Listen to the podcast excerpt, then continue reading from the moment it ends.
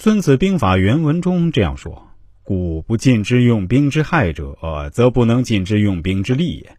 不完全了解用兵有害方面的人，就不能完全了解用兵的有利方面。”李嘉诚说：“做任何事情先考虑失败，经营和打仗一样，是九死一生的事情。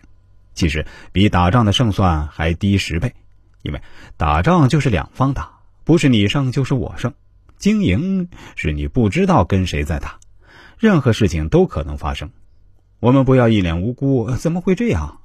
不能成功了都是自己伟大，失败了那是环境变化。环境本来没义务等我，能先避害，然后才可趋利。因为利今天没有，明天还可以再图，而害却可以让我输掉老本，彻底出局。所以，避害比趋利要重要的多。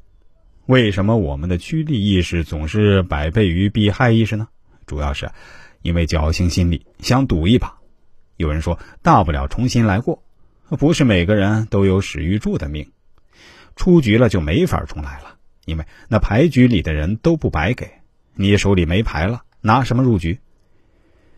我们接下来说下一个话题啊，把战争成本降低，就能提高胜算。原文是这样说的。善用兵者，义不在己，粮不三载。取用于国，因粮于敌，古军食可足也。国之贫于师者远疏，远疏则百姓贫；近于师者贵卖，贵卖则百姓财竭，财竭则急于秋邑。善用兵者，义不在己，粮不三载。义不在己，就是一次征兵就解决问题。不要打仗打了一半，人打没了，又回国征兵，粮不三载，这要求更高了。不三载就是两载，去的时候带一次粮食，回来的时候再送一次粮食给军队路上吃。中间吃什么呢？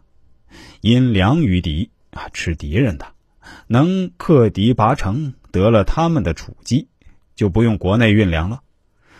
楚汉相争，刘邦就是先占了秦朝留下来的中央粮库，敖仓楚军饿得嗷嗷叫，他始终不愁吃不愁穿，一次把事情做对，一次搞定，不反攻就是最高效率。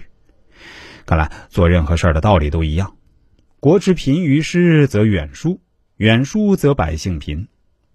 杜牧注解说：粮食是重物，要运粮食就要人去运，牛拉车。则农夫耕牛都离开了农田，没人耕地，百姓不得不贫。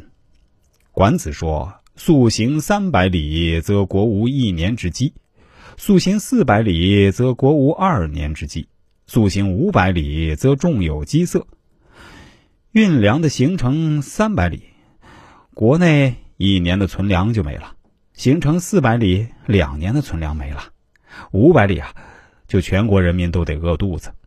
所以诸葛亮北伐，他得攒三年粮食才能伐一回。魏国也把他这粮食账算得一清二楚，知道他下回什么时候来。近于师者贵卖，贵卖则百姓财竭。部队驻扎所在，一下子来那么多人，周围的物价腾的就飞涨上去了。特别是围城。太平天国时期，清军在金陵周围设江北和江南两个大营，以为就是好几年。